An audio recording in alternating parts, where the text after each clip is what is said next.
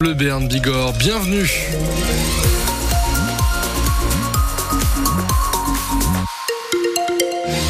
Avant de passer à vos informations, ce temps, eh bon, il est un peu pourri hein, chez nous, surtout sur nos deux départements. N'ayons avec pas peur des mots. comment N'ayons pas peur des mots. Oui, voilà, il faut se le dire. Il y a de la pluie, il y a de la grisaille sur nos deux départements, mais bon, ça devrait un peu mieux déjà se passer euh, pour euh, demain matin. Les infos avec vous, Manon Claverie, et on va euh, reparler euh, de, euh, de l'Ukraine et de sa mobilisation et l'hymne ukrainien qui a résonné dans les rues de Pau hier. 250 personnes ont manifesté à l'appel de l'association Vesna 64 pour soutenir le peuple ukrainien après deux ans, jour pour jour hier, de guerre. Des dizaines de milliers de civils sont morts ou ont fui et c'est pas fini. La Russie gagne du terrain. Alors pour les Ukrainiens installés en Béarn, c'est long, Fanny Narvart, c'est long et éprouvant. Ça fait un an et demi que Victoria vit en Béarn avec sa famille et elle a encore du mal à avoir des nouvelles de ses parents restés en Ukraine. Il n'y a pas d'internet et c'est difficile de parler avec mes parents.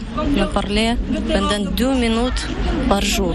Le son des sirènes diffusées sur des haut-parleurs sur la place Clémenceau, Victoria, elle, les a entendus en vrai lorsqu'elle était à Kiev. Elle s'en souvient encore très bien. Nous habitons dans les occupations pendant six mois.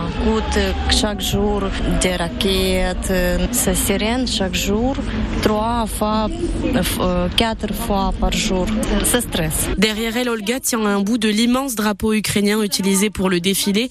Elle s'est fait une raison, elle ne retournera pas en Ukraine. Pour vivre, je, je veux vivre ici. Pour mes enfants, pour euh, futur. Je tra travailler ici. Je peux aider mes amis en Ukraine, mes parents à Crimée. Je pense que c'est mieux. Beaucoup comme Olga savent que la paix n'est plus envisageable. Le ton s'est d'ailleurs durci sur les pancartes dans le cortège. L'an dernier, on pouvait lire le mot paix. Hier, c'était plutôt donner des armes à l'Ukraine. Un reportage de Fanny Narvart et toutes les images de la mobilisation d'hier sont sur notre site francebleu.fr. Des analyses toujours en cours pour savoir qui est mort dans l'incendie d'une maison à C'était avant-hier soir quartier Labéry. Un homme a été retrouvé dans les décombres. Un autre de 50 ans avait lui réussi à sortir blessé.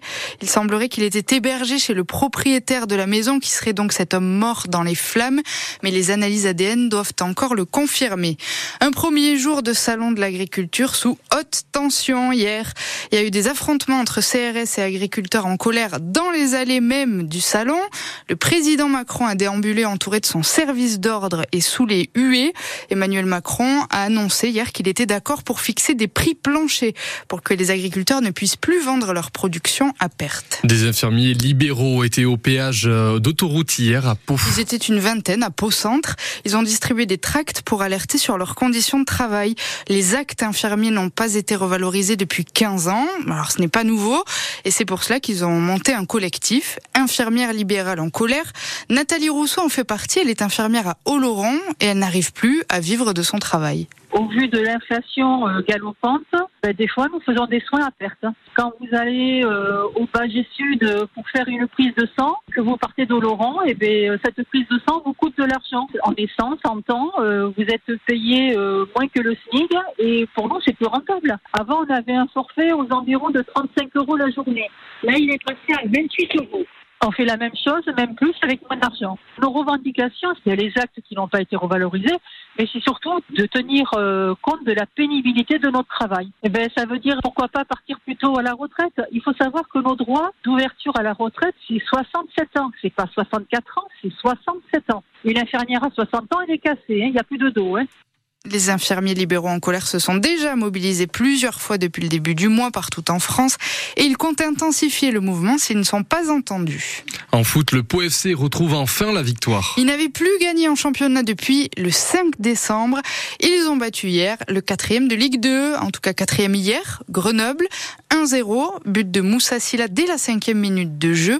Les Palos auraient même pu mener 2, voire 3-0 sans cette barre transversale, mais qu'importe, l'entraîneur du Pau FC, Nicolas Usaï, est rassuré. C'est notre première victoire en 2024, donc bien entendu, c'est euh, au-delà de l'aspect comptable, c'est un soulagement parce que certains matchs qu'on n'a pas gagnés, les contenus étaient bons. Puis la semaine dernière, on a eu un, trou noir, donc effectivement, la, réaction était importante. Et c'est bien qu'on puisse enfin faire euh, un clean sheet avec un Binguru Kamara qui a été décisif et déterminant. Le doute peut vite s'installer. Euh, je parlais des contenus qui étaient intéressants, et puis la semaine dernière, on a perdu avec un contenu qui n'était pas bon du tout. donc oui, au-delà de la victoire, il était important de faire un match abouti collectivement, ne serait-ce que sur le plan défensif. En première mi-temps, alors on a la réussite de marquer rapidement sur euh, une erreur de l'adversaire. On sait ce que c'est de faire des erreurs. Donc euh, on peut peut-être se mettre à l'abri sur euh, deux situations. on a fait une bonne première mi-temps dans un nouveau schéma tactique. Donc c'est intéressant que les joueurs puissent répondre à plusieurs organisations. Au classement, le POFC remonte à la huitième place et recevra quand au samedi prochain. La section aussi a mis fin à une série noire. Victoire hier contre Toulon au hameau 17 à 9. Série noire parce que ça faisait 5 ans et demi que les Béarnais n'avaient pas battu les Varois, que ce soit à la maison ou chez eux, jusqu'à hier donc. Et c'est de Thibaut Daubagné et de Luc Whitelock.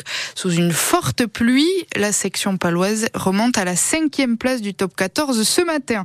De quoi, on l'espère, inspirer le 15 de France qui joue cet après-midi. Troisième match du tournoi Destination pour les Bleus. C'est contre l'Italie à 16h.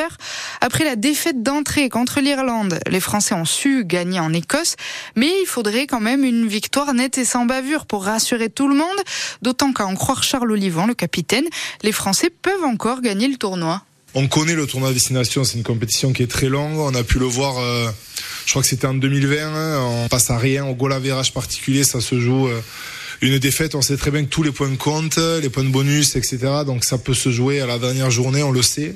Donc évidemment que c'est dans un coin de notre tête. À nous de d'être sérieux pour euh, pour encore se donner le droit de rêver sur les deux derniers matchs qui vont arriver. France-Italie, c'est à 16h, donc au stade de Pierre-Mauroy de Lille. Et ce sera bien sûr à vivre en intégralité sur France Bleu Béarn Bigorre. Hier, l'Irlande a poursuivi son sans faute en dominant le Pays de Galles, 31 à 7. Et l'Écosse a battu l'Angleterre, 30 à 21.